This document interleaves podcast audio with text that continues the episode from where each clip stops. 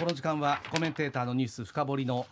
コーナーになりますが、えー、今日早川さんから移住に関する話題。そうですね、はい、あの進学や転勤であのたくさんの方がね新しい土を踏む季節がまあ今日から3月ということでやってきたんですけど、はい、あのこの時間ではあの継続的に移住先としての福岡県の魅力とあと全国でどこの県が魅力的な移住地なのかそういうのをお伝えしてきたんですけれどもまずあの日本最大の移住相談センターを歌います東京。JR 有楽町駅前に窓口があります認定 NPO ふるさと回帰支援センターがまとめた去年。2023年1年間の移住希望地ランキングの結果を紹介します。お願いします。去年1年間に JR 有楽町駅前にある NPO ふるさと回帰支援センターの窓口で移住の相談をした人による都道府県別の移住希望地ランキングです。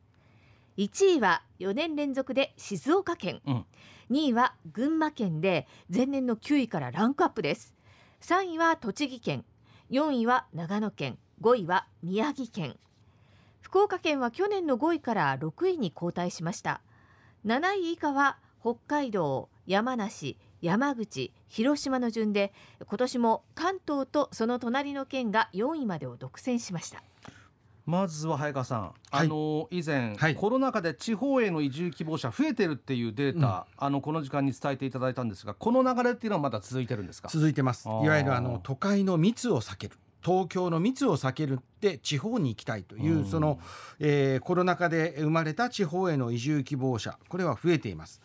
えー、このランキングをまとめたふるさと回帰支援センターの相談件数は年間5万9276件で前の年を13.3%上回り過去最高となりました、うん、これ3年連続で過去最多を更新していて、えー、地方移住を希望する人が増えるという流れは今も続いているということが分かります。うん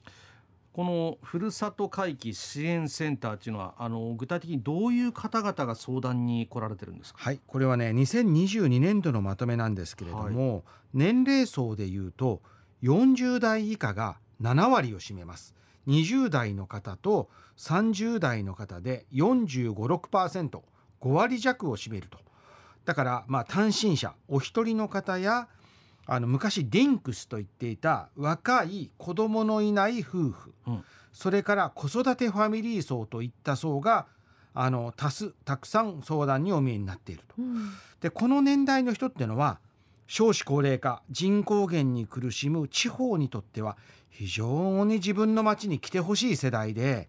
このふるさと回帰支援センターあの JR 有楽町の駅前の交通会館の東京交通会館の中にあるんですけれども全国44都道府県の専属相談員が常駐していて移住したい県の相談に乗ったり県と市町村が連携したセミナーを開いたりあとどこに移住するか決めてないけど東京から離れたいなと思ってる人へこういう町がありますよこういうところが移住に力を入れてますよというようなアドバイスをしたりしていますね。うん。あのまあ、1位のこの静岡県、はい、その理由に関して確か去年あの、はい、移住っていうよりも引っ越しに近い感覚でで、ね、移り住む人の層の増加だというふうに伺ったんですが、はい、こう2位に上がったこの群馬県、うん、この理由は何なんです？か群馬県ピンとこないですよね、はい、なかなかね。あの群馬県がですね2位に上がった理由はですねこれ地震が少ないということを一つ売りにしてます。これね震度4以上の地震が関東で関東でですよ、はい関東で一番少ないんだそうで、いわゆる安全安心な移住先であるということ。それからもう一つこれ知らなかったんですけど生活費や教育費が安いんだそうです。うん。あの消費者物価の地域差指数っていうのがあってこれ都道府県別にこうどこの物価が安いかっていう示す指数があるんですがこれで群馬県は安い方から2番目。で一番安いのは宮崎県で福岡県も意外と安くてえー、安い方から6番目なんですけど、うん、群馬県はだから、えー、いわゆる生活費が安いという面で子育て世代からの移住相談が急増していると。先ほど静岡県が1位と言ったんですけども年代別で見ると20代と40代では静岡県を抑えて群馬県全国で1位の相談数ということなんですよ。まあ、関東でその全国物価地域差指数が全国2位っていうのはすごくなんかお得な感じがありま すよね。やっぱね住居費とかも安いんですよ。家賃が東京と比べると。前橋や高崎っていうのはですね。でその関東とかその周辺の県が上位に来てるっていう理由はやえっとですねやっぱりその東京からの近さですよね。ふるさと回帰支援センターは東京から100キロ圏内という言い方をしてるんですけれども群馬県の場合は上越新幹線栃木県は東北新幹線が通っていて例えば群馬県の高崎市とか栃木県の県庁所在地の宇都宮市は新幹線だと55分前後で東京駅から行けるんですね。はい、でこれ通勤ももちろんできるんですけどテレワーク層といわれる週に12回は東京に通ってあとの週5日から6日を自宅や新幹線の駅近くのコワーキングスペースとかで働くテレワーク層というのが今でも首都圏には結構いらっしゃって、このテレワーク層の人気も北関東を仕上げているということなんですね。でこれ、えー、4位に入4位かな、えー、宇都宮市なんですけども移住者にとって非常に耳寄りな新しい公共交通 LRT 宇都宮ライトレールっていうのが去年の8月開通して全国ニュースでも流れたんですけども首都圏で相当宇都宮という露出があったとこういうこともあって宇都宮市の知名度が上がって相談者が増えているというそういう理由で北関東強しという状況が続いているということなんですね。まあ一方でですね我々が住む福岡、はい、福岡が6位に後退したっていうのはちょっと気になるんですよね。これ確か2位になった年もあった2位の年があったんですよ。ねね2021年ですね。福岡はこれ移住先としての魅力が落ちたってことなんですかね。もう非常に気になるところなんでこれセンターに直接聞いてみたんですけど、はい、それはないですね。このふるさと回帰支援センターは移住希望者の相談数は公表してないんですけれども副事務局長の稲垣さんに聞いたところ福岡県の相談件数もかなり伸びているがそれ以上に上位の県栃木群馬長野静岡こういった上位の県が相談数を伸ばしたということなんですね。依然として、えー、移住希望先として福岡県は人気ですとおっしゃってました。で実際にですねこれランキング見ると関東とその近県以外では宮城県に次いで福岡県は2位なんですよね。でこれ福岡県の移住定住担当移住定住促進を担当する担当課広域地域支援課にちょっと昨日おととい電話取材をしたんですけれども実際福岡県への移住相談の件数は前の年と同じペースで推移をしていて、うん、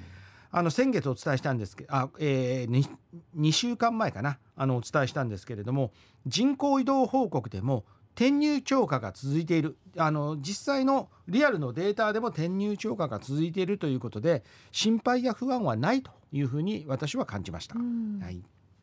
どうなんですか？今傾向として移住先として人気がある県の共通点というのを何か挙げるとすれば。あのやっぱりですね仕事ですよね、うん、移住先でまず必要なものは仕事で、はい、次にあの3割くらいで並んで住まいがあることなんですけども福岡県にはあやっぱりあの福岡市宮城県には仙台市という就労先が多い地方都市があることがやっぱり強みで、うん、まあ、福岡県には北九州市やあの宮若市、えー、宮若から神田久留米には自動車工場のもたくさんありますし筑後や慶畜にはあ農業の働き場もあって非常に働き場の多様性があるというところは福岡県や宮城県の魅力かなというふうに思います。うん、まああの移住希望に関してはもうたくさんのデータがあってあのお伝えしなければいけないところがたくさんあるんですけれどもちょっと先ほどあのお伝えした移住支援金のことでですねあのちょっとあの分かりにくかった部分があるので修正をさせていただきます。あのもう一回説明をさせていただきます。政府から出ている支援金とこれ佐賀県に移住する場合はですね福岡県から佐賀県に移住する人が政府から出る支援金と佐賀県からあ出る支援金の二重取りはできないんですね。うん、あのえー、佐賀県からの移住支援金をもらったら政府からの支援金は得られないというそういう二重取りはできないんですけれども政府からの支援金をもらって例えば佐賀県の中のある市がえー、うちの市はそれにさらにいくらいくら上乗せしますよということでありますとか例えば、えー、家探しに来る時の家賃を補助しますですよっていうかそういうような上乗せはありますので、まあ、あの移住しようとお考えになられた方っていうのは、うん、あの移住しようかなと思った移住希望先の県や市町村のホームページをたくさん情報が載ってますので見ていただければなというふうに思います。政府のは東京23区内に在住もしくはそこに通勤していた方が地方に行くときに、まあ、最大で100万円ということですけど、ね、佐賀の場合は佐賀県外の在住なので例えばあの福岡とかその辺から行ってもいいってことになるんですよね。大阪とか福岡県とか、うん。それこそ北海道から佐賀に移住される方とか長崎県から移住される方でも、佐賀県が独自に、えー、支援をするというようなことなんですよね。まあだからよくこれ調べたりチェックした方がいいってことですよね。そうですね。あのやっぱりあの私見て思うのはやっぱ子育て支援ってよく言われるじゃないですか。はい、政府の子育て支援いろいろやってるんですけど、この移住希望者に向けてまあ18歳未満の子どもに1人最大100万円ずつ補助していくっていうのは。これあのやっぱ入学とかの手続きってすごいあのお金が必要なこととかがあるので、転入学でですね、はい、あの非常にこれはいい支援だなというふうに私は感じてます。はい。えー、以上早川さんのニュース深掘りのコーナーでした。このコーナー KBC のポッドキャストでも配信しています。そちらでもぜひお聞きください